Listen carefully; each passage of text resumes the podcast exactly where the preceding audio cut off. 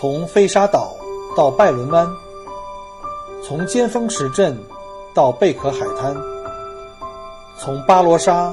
到沉船海岸，请跟随老司机一起，让我带你走进精彩的澳大利亚。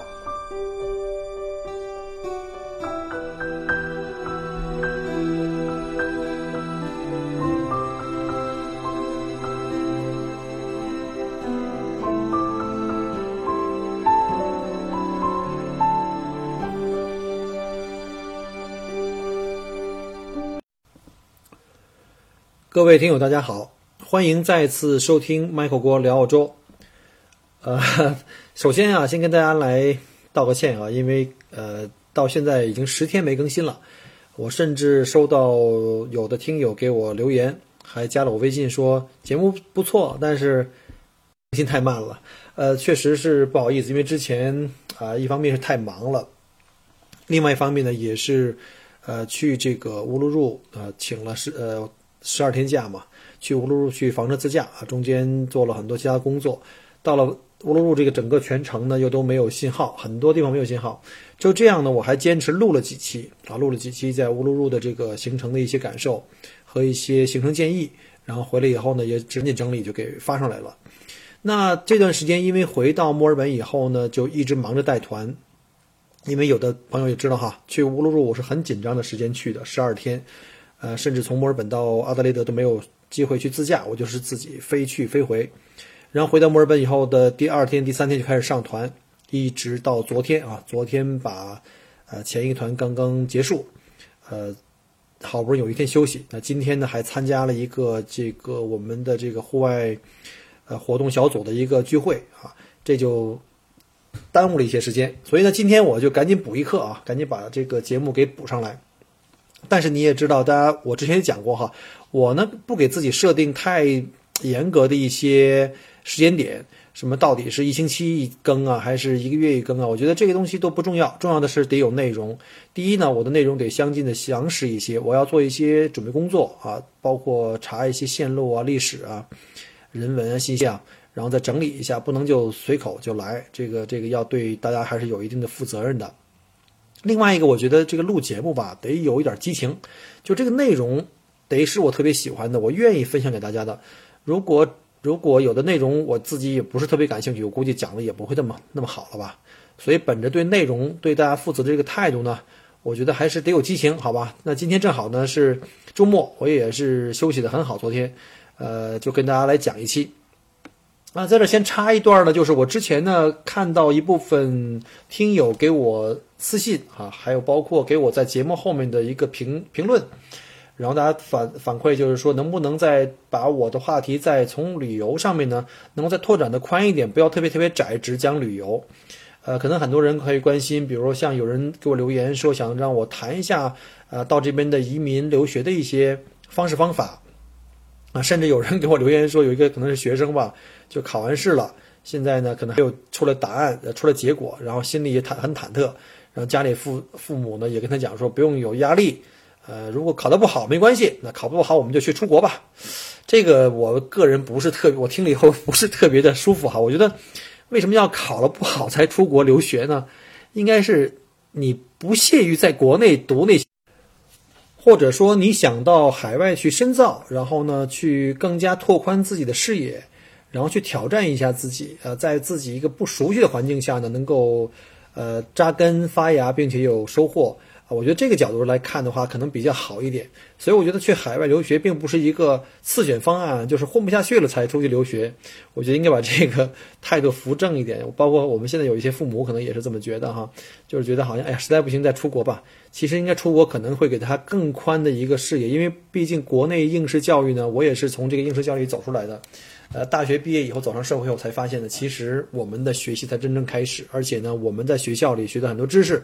尤其在中国呢，现在知识转化成生产力的这个能力啊，效率是蛮低的啊。我这是我自己的一个体会哈。呃，有不同意的不要拍砖，呃，各有各的道吧。那还有一些呃听友呢给我反馈说也关心我，因为我前段时间发微信也是哈，大家看到我在建房，然后想让我了解向我了解一下在这个澳洲这边买房啊，或者是买地建房的一些情况。嗯，因为建房这个呢，我也刚刚开始。我去年在离我们家不太远，大概五六公里的这个 Rowell，我们家现在这个区是东南的一个一个华人现在比较喜欢的区，叫 w a t e r s e a l 就紧跟着这个宇宙中心了，叫做 Glenville。那后来呢，我在 Rowell 那边又买了一块地。然后呢，现在呢刚刚启动拆了旧房，现在盖新房。然后呢，也在朋友圈里发了朋友圈，所以有人问，还有听友就过来问，说在这边怎么买房或者投资。那这个呢，我也是刚开始啊，不敢说是自己经验很丰富，但是我想，如果你们大家都感兴趣，那我可以以我这个房子为例，我可以来大概讲一下在澳大利亚就是买地建房的一些啊流程啊或一些注意事项。嗯，但是呢，我相信大部分的听友可能并不感兴趣，因为。呃，澳洲政府呢是规定这个对海外的这个呃买家呀会有一些限制，像这种二手房呢是不允许海外买家买的，只能买新房、新开发地或者那些公寓楼啊。这个可能有些政策的原因吧。呃，如果感兴趣的话，我以后可以慢慢的讲，呃，甚至我可以找一些呃专业的人士来讲，就是这个专门是盖房子也好啊，或者是卖房子也好的人来讲啊，包括刚才讲那个移民也是哈，我在想可能。我来讲的话，可能比较片面，因为毕竟我是八年以前通过投资移民来到澳大利亚，而政策呢这几年又发生了很大的变化啊，从我们那时候的幺六三变成现在的幺八八，那变化非常大。那我想过两天呢，呃，看看能不能找找我的朋友哈，他们有专门特别专业做这个移民中介的，然后我想跟他了解一下现在呃移民到澳大利亚呢这些方式有哪些，包括留学，包括投资移民等等。啊，由他们给出一些专业的一些呃解释吧，可能会比较好一点。我也知道这两年这个流民呃留学和移民到澳大利亚呢是一个非常热门的一个活动。呃，因为我知道之前是去美国，后来美国、加拿大呀，什么门槛都在提高。这两年澳大利亚也是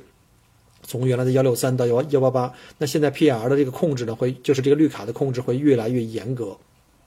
而这个时候呢，好像也是中国人这两年。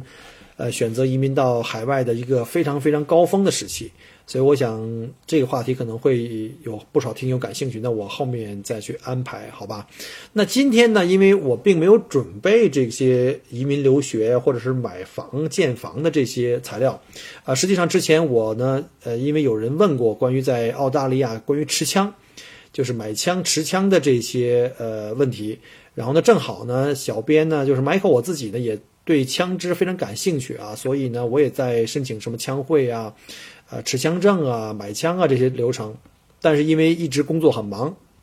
这些东西一直都拖到现。然后正好呢，我昨天前天刚刚从那个回来下团以后，下班回来到家里，发现呢，就是我之前申请的那个临时枪证呢，已经给我寄过来一个付款通知了。所以我赶紧又抽时间去这个路局啊，我们这边要在路局去交钱啊，去那个拍照片呢和递申请表，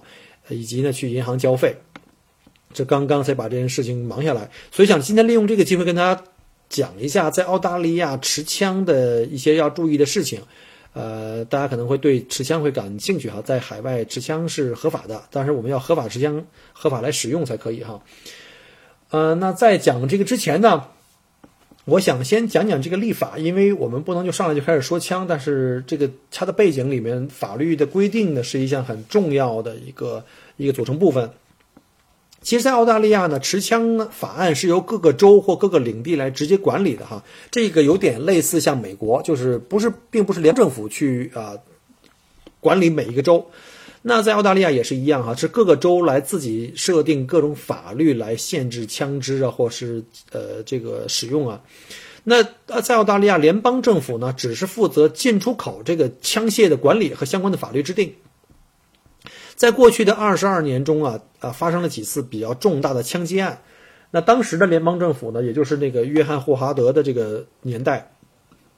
他就极力推动各州政府呢严格立法呢控制枪支。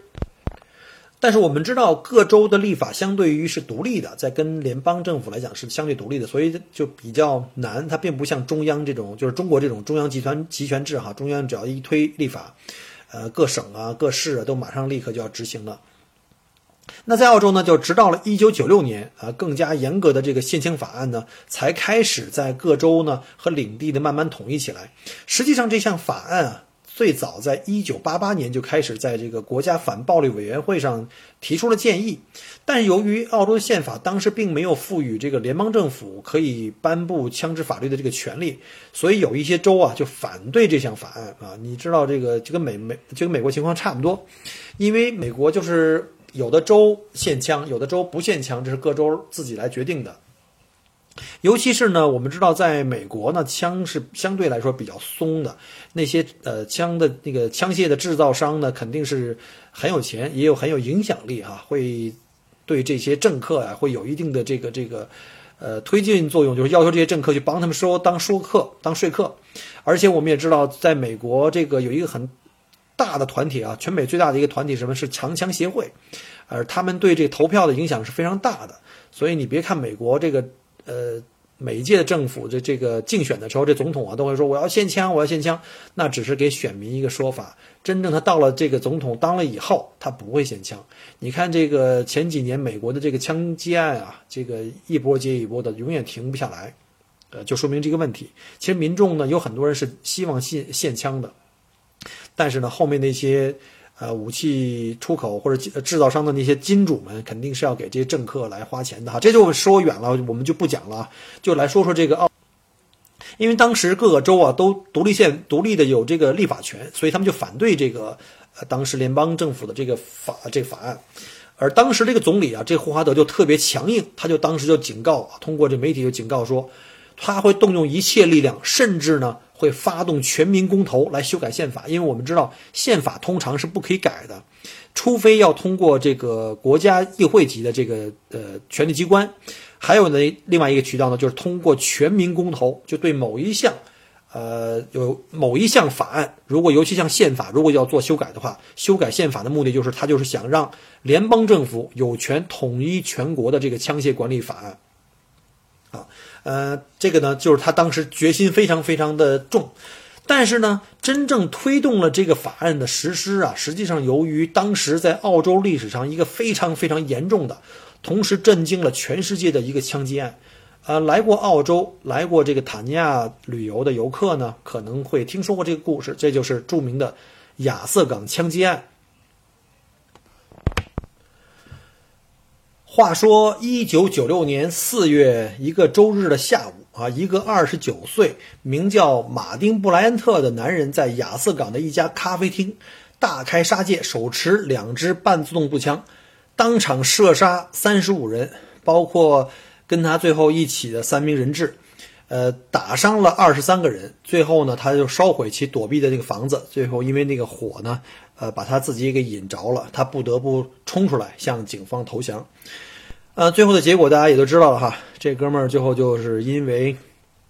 被呃判，被这个律师呢帮他判，就是帮他去申诉，说他自己有精神疾病，就是而且澳洲也没有没有死刑嘛，所以你也知道，就是这不了了之，就是这个人就被关关押。那后来因为这件事的发生，就促成了整个澳大利亚。开始这个限枪法令的这个推行啊，这件事情是一个非常重要的导火索。首先，限枪法令的主要内容我们大概说一下哈，大家可以有一个概念。第一条就是持枪人必须拥有执照，并且执照持有人必须有一个非常充分的持枪理由。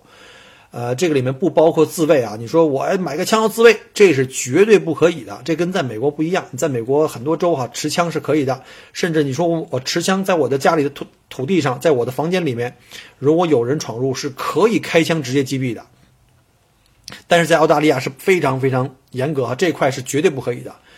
呃，这就是在澳洲这个持枪的一个很大的一个一个阻碍。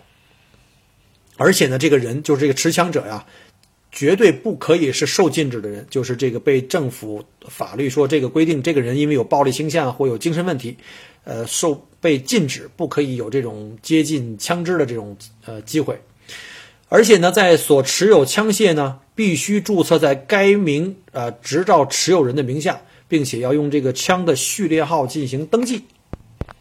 可能有的人就会问了哈。说那这个执照是应该有，必须得有的呀。你买个车还得有执照呢，这个不奇怪。这个在当时啊，各个州，有的州甚至松到什么程度呢？不需要执照就可以买枪。据记载哈，当时有两个州，就是现在的昆士兰州跟塔斯马尼亚州这两个州啊，当时这买枪是不需要执照的。这听起来好好松吧？这太容易了哈，买枪跟买菜一样。好，先遣法第二条，所有自动啊半自动步枪以及散弹枪，因理由很简单哈，因为威力很大，它的这个杀伤半径和这个效率都非常高，所以就不允许持有。呃，第三条就很很重要了。这条是国家真的下了很大的决心跟力量来来收购市场上以前存在的所有没有执照的，呃，非法持有的或者是一些黑市上或者是一些其他的走私渠道进来的枪。国家投入了五亿澳元回购人们手中不符合规定的枪支，也包括一些合法枪支，比如说你以前是通过合法渠道去拥有的。但是现在不满足这个法律的规定的限制，你可以根据你当时的这个买枪的这个，呃，这个成本来卖给政府。一九九六年十月一号到九七年九月三十一号期间一年，政府回购并销毁了超过一百万支枪支啊，因为价钱不一样，从特别贵到特别便宜的有很多。政府呢总共投入了五亿澳元。啊，第三个第呃第四个规定呢就是。弹夹容量不能超过十发子弹，因为你超要是能装个二三十发，甚至是那种机枪，那就太可怕了。那要是走走到了闹市街区呃街头的话，那要是大开杀戒，那就太可怕了。所以它会有这种限制，并且呢，枪弹规格不超过点三八口径，这针对的是手枪哈，呃。在特别状况下得到特别允许的呢，可以到点五四口径，就是这个是呃英寸啊，零点三八，就我们常说的原来看那个港台的警匪片，他们叫点三八，就是指的这个零点三八，啊英寸的口径的呃子弹，这是子弹的规格啊。点四五就更大了，点四五是更大威力的手枪，那以及半自动手枪枪管呢，长度不短于一百二十毫米，就十二厘米。然后呢，转轮手枪枪管长度呢不短于一百毫米，并对以竞技射击为目的的增加了这个试用观察期和练习参赛次数的要求。就是你，比如说你要是以像我现在申请的，就是这个运动射击，就是这个以射击目标呃竞技为目的的。然后这种爱好者呢，他原来是直接申请入会，入了一个枪会，然后就可以了。那现在不是，现在必须给你六到十二个月的一个观察期，就是证明你呢确实是因为爱好这项运动。然后呢，在这个呃观察期内呢，你可以很好的，呃，就是展示你安全用枪的这个意识，然后呢还有这个纪律性。另外呢，还要看你经常参加比赛，然后知道你是确实是因为喜欢参加比赛这件事，而不是单纯为了拥有枪而去。呃，买枪，那我现在的问题就来了。我那个，我第一次去参加这个枪课的，这就是呃安全课呀。这个买枪的这个安全课呢，最早我看一下我手手里的这个这个资料哈。第一次呢，我申请的就是那个长枪，呃，长枪协会呢，是我上课的时候，这张显示是二零一六年九月二十八号，那就是两年将近两年以前了。当时在 Box Hill 警局，它是免费的哈，这边就是你去来上安全课，呃，这个长枪的。长枪的枪证相对来说比较容易拿，因为它不好携带嘛，很长嘛。然后呢是当时免费上课，据说现在也收费了。然后当时上课呢大概两个多小时，上完课现场就开卷考试，你就你就考吧。考完了过了以后，当时现场警官就给你签字，说证明你这考试通过了。这时候你拿这张单子就可以直接啊去填写那个持枪证的申请表。然后对你就长枪这一类呢，就可以直接去申请了。当给你批到长枪这个这个呃大概二十八天吧，把那长枪的申申请拿到以后呢，批准了，然后你就可以到警局再去申请一个 permit，就是就是买枪的 permit。然后在这个期间呢，你要证明自己家里有存枪的安全存枪处，就你得先买一个枪柜。枪柜的要求好像是要不轻于一百五十公斤，就那种就是那种金属的那种。那种保险柜非常结实哈，而且呢，必须用这个，就是四个角呢，必须在地上呢，跟这个你的混凝土呢，要做那种地上的地锚，就把它就拿那种，呃，专找专业的人人哈，就给它专安装在固定在地上，而且这个柜子本身就已经很重了，要超过一百五十公斤，而且这个锁呢，至少有两把锁分开，把枪弹分离，就是枪跟子弹不能在同一个这个锁里边锁着啊，这是非常非常严格的。而且警察可能会随时会抽查。当他抽查到你的时候，看检查你的枪和弹的这个就是枪柜的这个安装是合法的，然后枪弹也是分离的哈，你这样的话就没有问题。然后，但是因为我对长枪呢并不是特别感兴趣，因为长枪呢，呃，有两个问题，一个就是如果像我的条件要是去打这个打靶的话呢，我就近的这两个靶场呢都是这个就是属于这个密集区，它不让大口径，它不让使用大口径去打靶。呃，只能用这种点二的小口径，就没啥意思。而且我也不喜欢打猎。其实我的周围很多朋友啊，买长枪，买这种大口径，像三零八口径这种的哈，他们都是要去这个更远的靶场，像墨尔本这边，像小河，就是往阿瓦隆机场那边的出口出去，有一个大的靶场，就可以打啊上百米的这种这种真实的这种靶哈，就是立个靶在那打。但是这种长枪带。打靶的话，其实主要在我看来啊，这可能不专业啊，因为我还是一个初级的玩家，还是一个只能说是个爱好者，还不能像那帮骨灰级的玩家啊，他们都买了好多把枪，各种武器，然后还要加这个瞄准镜。我觉得玩命的在花砸钱去买这个枪，玩精准，因为他们是要打精准射击，可能一百米、两百米、五百米，那很大的程度上呢，要取决于你的枪，你要买特别贵的枪。要买那些什么重管啊，然后长枪管啊，然后精度特别高，还得配一个特别棒的瞄准具。其实对我来说，那就就不是我特别喜欢的这个这个运动啊，太累，长枪也太重，而且跑到那么老远去打枪，小口径又没什么意思。其实我更加喜欢去打手枪啊，不是那个打手枪哈，就是这个短枪。短枪在维多利亚呢，就在澳大利亚这边呢，就是都特别严格，因为短枪的危害性比长枪只大不小。你别看长枪口径很大，但是短枪呢，因为非常利于携带，你随便往兜里一揣，上街了。你这要是到了闹市区啊，身上带着三四个弹夹，你每个弹夹不超过十发子弹，你到街边去随便打几枪，这也是受不了的。所以呢，其实维州对这个就是澳大利亚整个对这个手枪的要求会更加严格。但是呢，我觉得这个我是蛮喜欢的，因为手枪都差不多。呃，你就是再好的、再精准、再做工再精良的手枪，其实主要呢是考验这个人的射击技巧，就对人的要求会更加大一点。相比长枪啊，因为长枪你一半一半嘛，因为人你也要练，但是你要花更多的钱去买各种瞄准具和各种枪管的枪。呃，其实我更想这种打这种竞技，就像 IPSC 啊这种就射击。射击竞技类的这个这个活动，所以呢，我主要是申请短枪，所以我那个长枪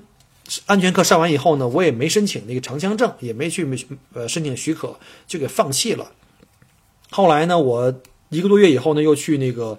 呃学短枪课。那短枪课在维州是这样的，因为澳大利亚各个州不一样哈，其他州我不是很清楚，我就讲一下维多利亚州。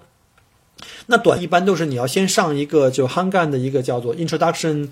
to Handgun Course。这个课呢就很简单，是个半天的一个就是课程，你要先网上去申请，然后到你就近的这个枪会，呃，去申请这上这课程，大概交点钱，呃，几十一百的样子吧。然后呢，去那儿上半天课以后呢，给你讲一些安全常识，然后呢，枪械的一些基本原理，然后呢，就给你半天，说半天可能两三个小时，就是实弹射击，啊，通过这个 Introduction Course，就是这个这个基本的介绍课程呢，你就可以大概知道。呃，手枪大概是怎么样的？这个安全重重要事呃注意事项是怎么样的？然后呢，还可以在靶场呢去实际呃操作一下。然后经过这个半天上课以及两三小时的这个射击之后呢，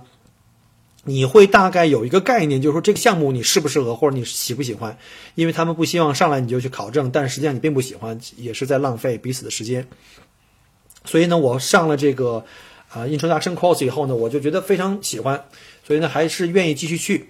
呃，一般都是二十五米，在这边打手枪的话，一般都是在二十五米到五十米的这个两种靶场。然后呢，那你他证明你说 OK，你如果还愿意继续来的话，那你就可以去呃拿一个单子，就每个星期就是你你愿意的话，每周可以去个一次两次这样的。他叫 Nori，打 Nori 的话就是这个在有指导下的这个呃教练指导下的这种射击，就因为你还没有枪证，你还没有这个呃俱乐部的会员和这个政府颁发的这个。呃，许许可证，所以必须在有指导下进行射击。然后这个一般都是可以允许你打十次诺瑞，然后让你增加这个射击的这个体验。然后你自己思考好了，是不是要真正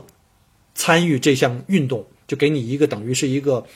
呃热身期，就是你可以考虑一下一个冷静期吧，你是不是要真的认真的考虑？呃，参加射击项目和这个买枪持枪这件事，如果你决定了，你说这个东西我确实很喜欢，那就像我后来的决定一样哈，我就正式的报名，呃，到了他下一个课程，就是那个课程就是你要很认真了，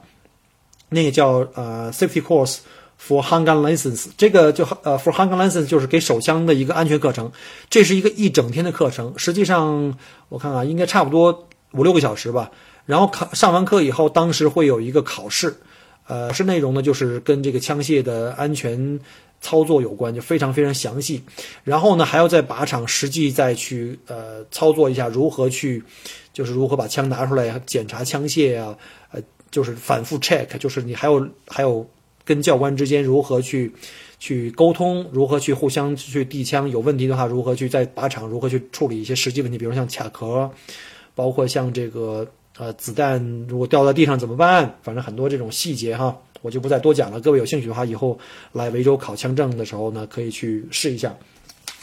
然后，当你考核成就是过关了以后呢，你就拿到了一个新的一个就是考试的一个证明，这叫 Certificate of Examination，就是你考试通过了，就跟我刚才讲过那长枪的情况是一样的。这个警官就会在现场给你签字，他可能是个警官，也可能是一个就是枪会的被政府授权的一个培训师。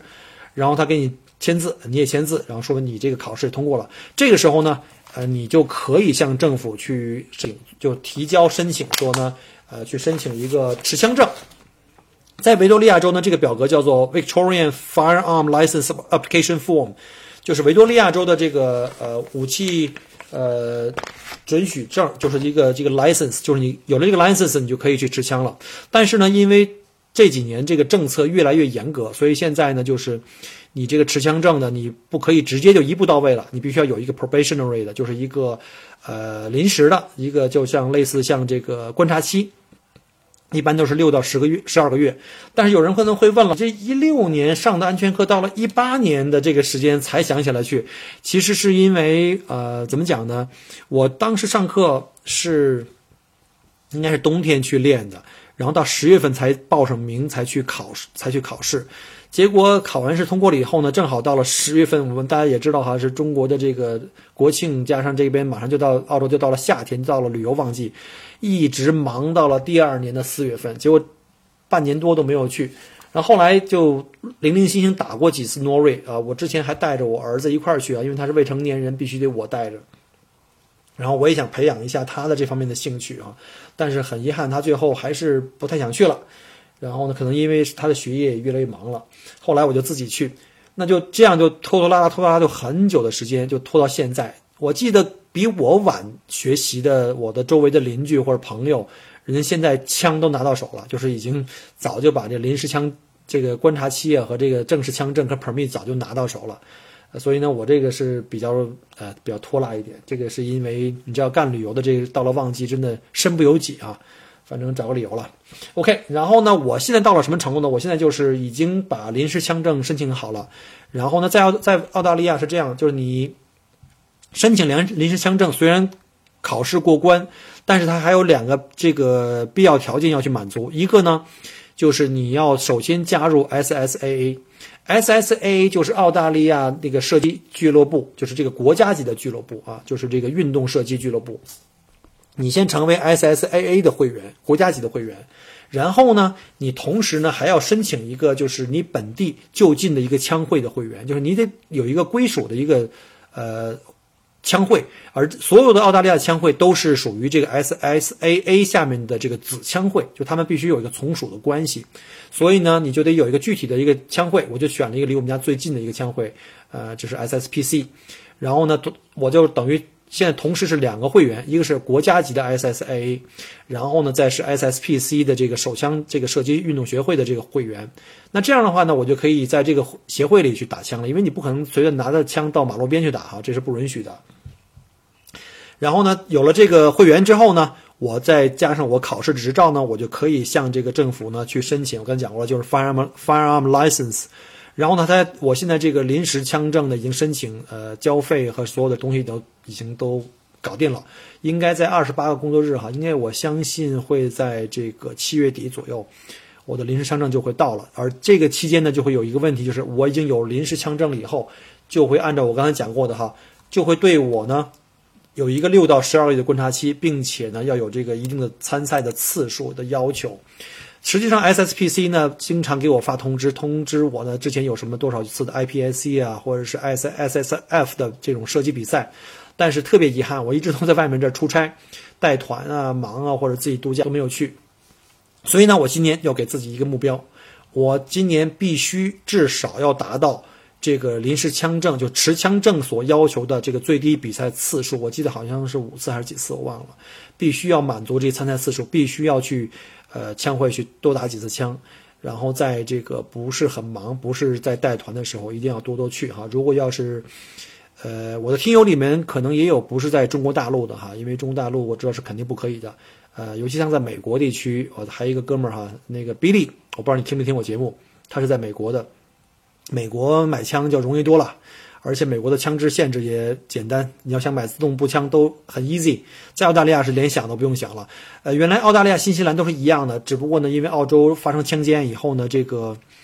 这个法规现在越来越严，而且还会，我看这个这个政策还在变，就是有这个愈加。越来越严的这个趋势，那据说现在新西兰还是像以前那么松，因为新西兰可能枪击比较少吧。新西兰据说在好多农场的地方呢，这些农场主啊，就有那个中国新移民，他们都很幸福，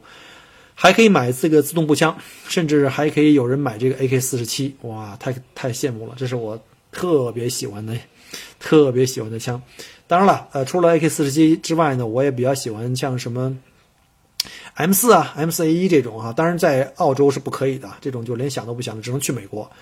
呃，如果各位有兴趣玩枪的话呢，我也可以介绍我的另外一个朋友，他在美国的，他们是专门做这个特警训练的，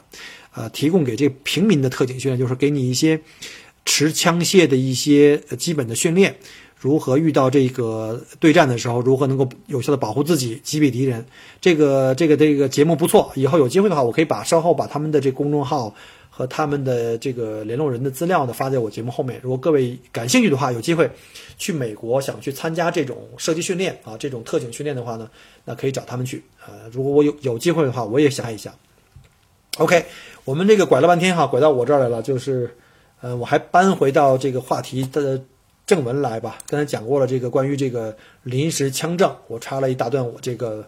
啊，部分，其实我们知道，在澳大利亚，除了1996年亚瑟港枪击案之后呢，还发过，还发生过几次后续的这个比较严重的枪击事件哈。这个后来就是政府为什么要越来越严呢？一个就是2002年，莫纳什大学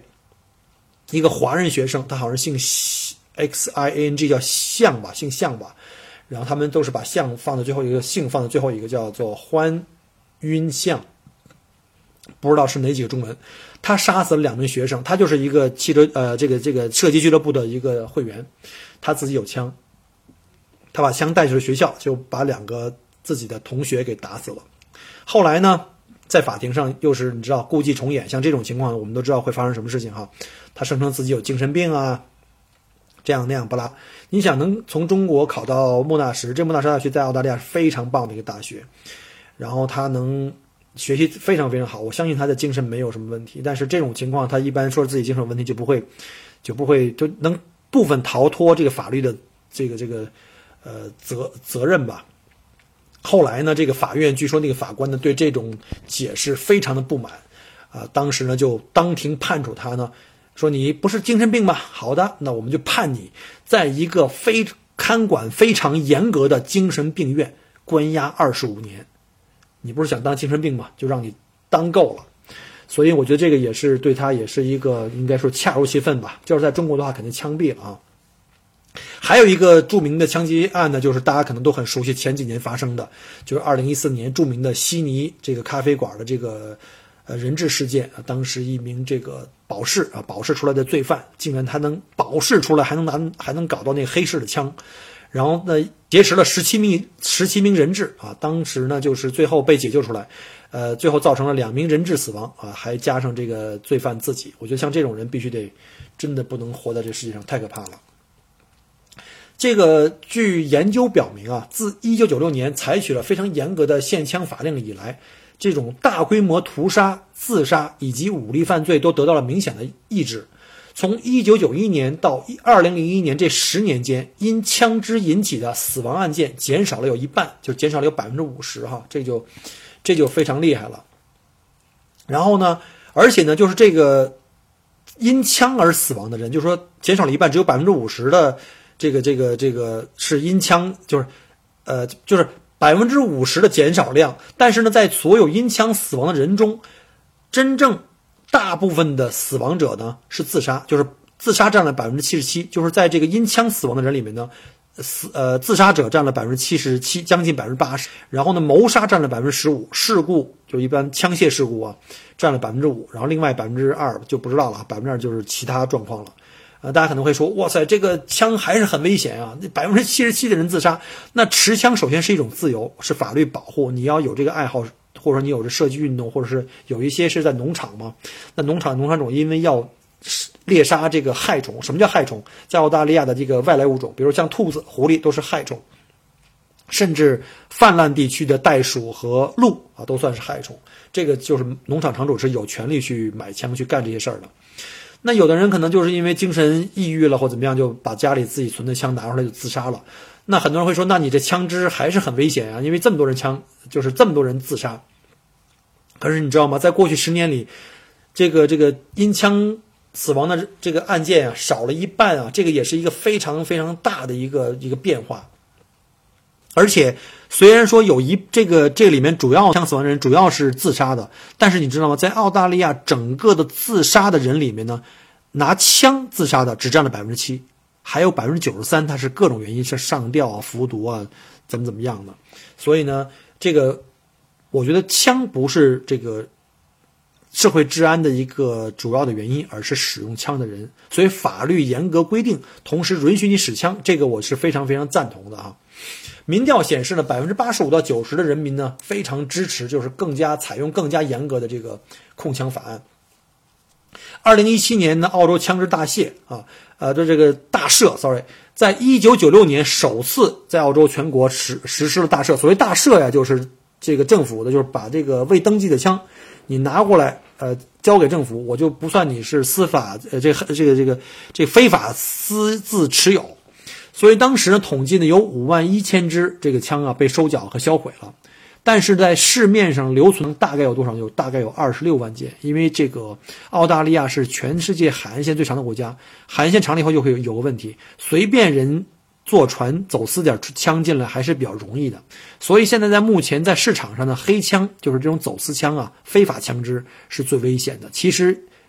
真正合法持有枪证的枪支都锁在保险柜里面呢，是很安全的。所以这就造成了，你管得越严的地方，走私枪支呢，可能这个黑市呢会更加猖獗。所以在目前在澳大利亚呢，黑市的手枪价格。大概一般啊，手枪价格一般在一到两万澳币，但是如果你有枪证的话呢，买一支合法的枪大概在一千多到两千多澳币，这大概差不多差了十倍啊！当然，有的同学在美国可能就幸福了哈，大家知道在美国什么都便宜，买一把同样的手枪，在美国可能五六百块，好一点的可能就八九百块钱手枪，那在澳洲呢就要是美国的大概三倍到四倍，非常的非常非常的心理不平衡。买车也是哈。这个澳洲的车呀，也是比美国贵好多。大家在中国生活的听友们，不要觉得自己特别冤枉啊！我们这买车特贵，澳洲买车也贵，真的。好吧，那我们就简单的，因为时间关系哈，简单的再谈一下，在澳洲呢，持枪需要知道哪些？那持枪的分类呢？就是我们法律的这个限枪的要求是根据不同的分类的。我们先讲一下，总共有几类。第一呢，我们叫 Category A，叫 A 类。A 类呢，主要是这个叫做 Rainfire，Rainfire 主要是边缘式底火，啊，边缘式底火的步枪，还有这种就是它是手动上膛。另外呢，手动的散弹枪和那个气动步枪，气动步枪含半自动，以及彩弹枪，就是我们说的那个叫 Pinball，就皮克伯嘛，就是彩弹枪，在澳洲也是不可以随便玩的，也是要拿执照的。呃，在澳洲这个这个我们叫什么 BB 弹这种枪啊是违法的，你也要去拿这个执照的。那与其我拿半天考了执照，我还拿 BB 弹干嘛呀？我就干脆拿真枪算了。那第二类呢，我们叫 B 类，叫 Category B，这个呢是指叫中央式底火的步枪，手动的啊。Category C C 类是压动式枪击或自动充填的这种散弹枪，且弹夹容量小于等于五发的，就不能超过五发。因为你要超五发的话，这个对这个大众的安全就太危险太大了。然后半自动边缘式底火的步枪，就是刚才讲过，Rimfire，Rimfire 也有这种半自动的步枪，但是这种半自动步枪因为它的威胁大，所以就属于 Category C。同时呢，弹夹容量要小于十发啊，因为它子弹的这个口径虽然小，但是你的容量就不能超过十发，这是最高的。通常这种呢就适用于这个农场的这个呃，就是主要的农场的种植农场的这个主主人了，因为我刚才讲过，这农场主他可以有这个要求去，比如说杀害灭杀害这个害虫，对牛羊这个放牧区啊，就是有害的，比如说像什么狐狸啊、兔子啊这样的。还有呢，也适用于武器经销商啊、武器安全官员，还有就是打飞碟运动的这种适用性，因为散弹枪嘛，就需要有这个自动填充功能。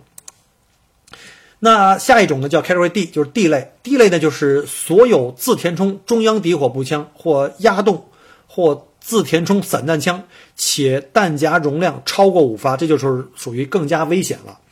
这就有一定的这个这个这个杀伤力了，就是这个，而且这个。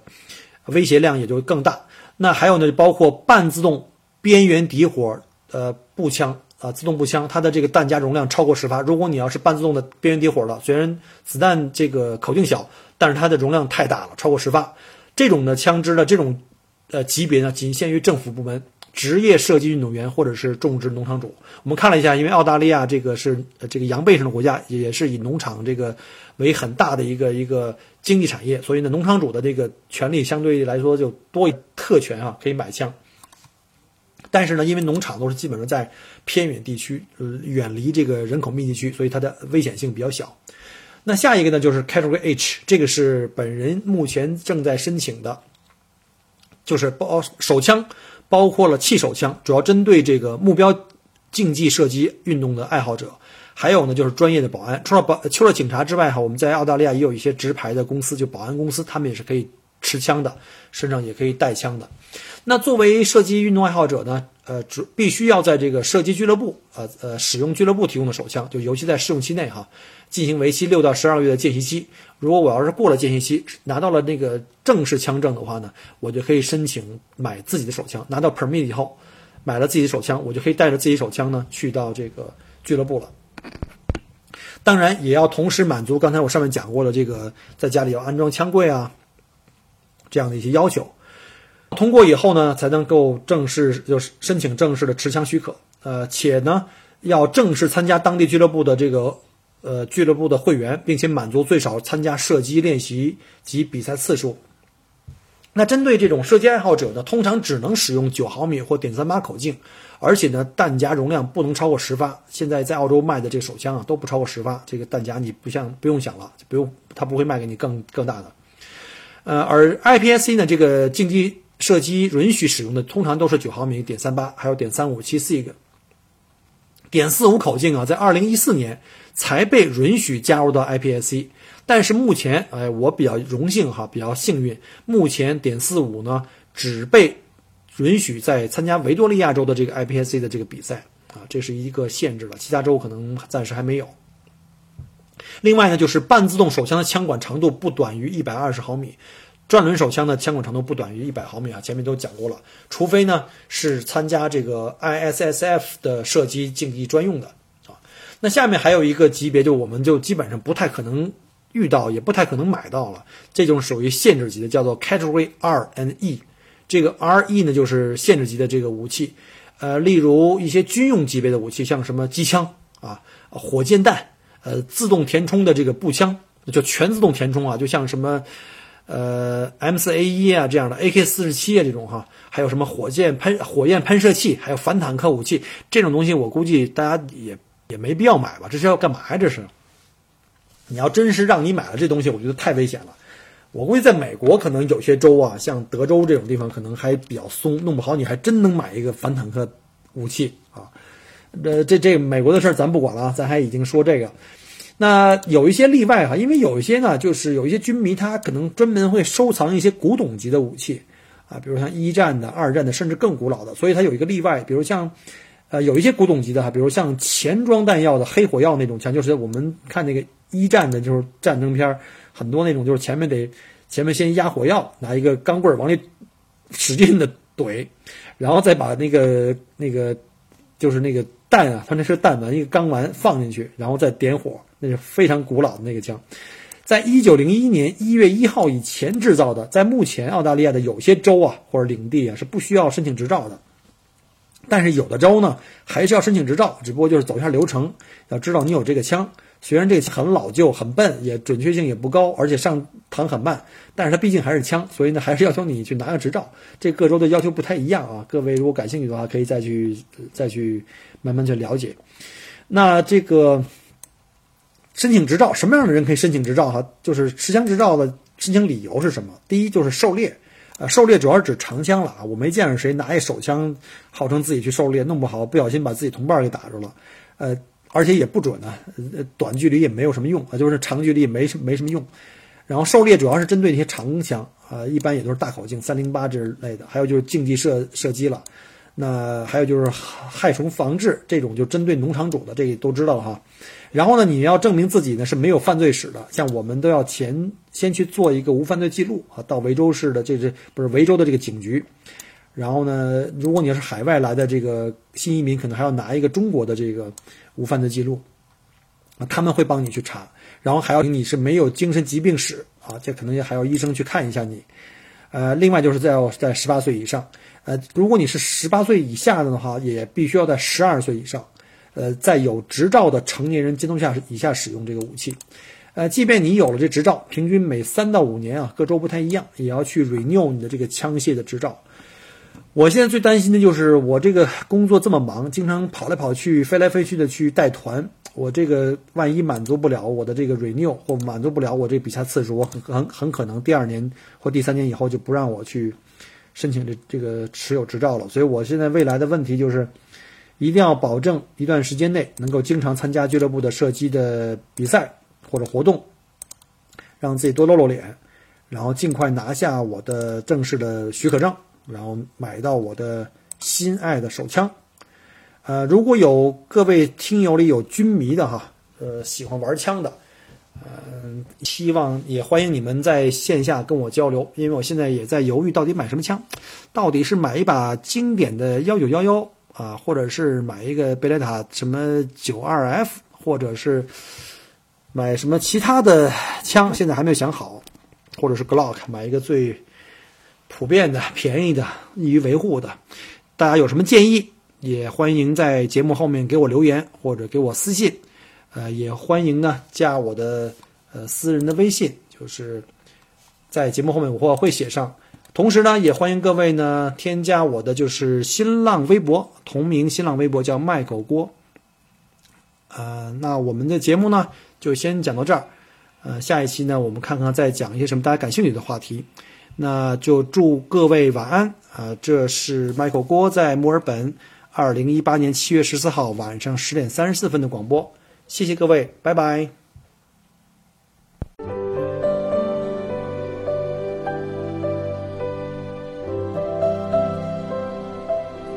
很开心您能够关注并收听我的节目。如果您觉得还不错，请您转发并分享给您的朋友们。同时，也欢迎您给我线下留言。除了喜马拉雅，欢迎您关注我的同名新浪微博“麦狗锅”。同时，希望您关注我们的旅行服务公众号，微信公众号“墨尔本精品小团旅游”，里面有很多澳大利亚的旅游资讯和攻略。希望我的节目越做越好。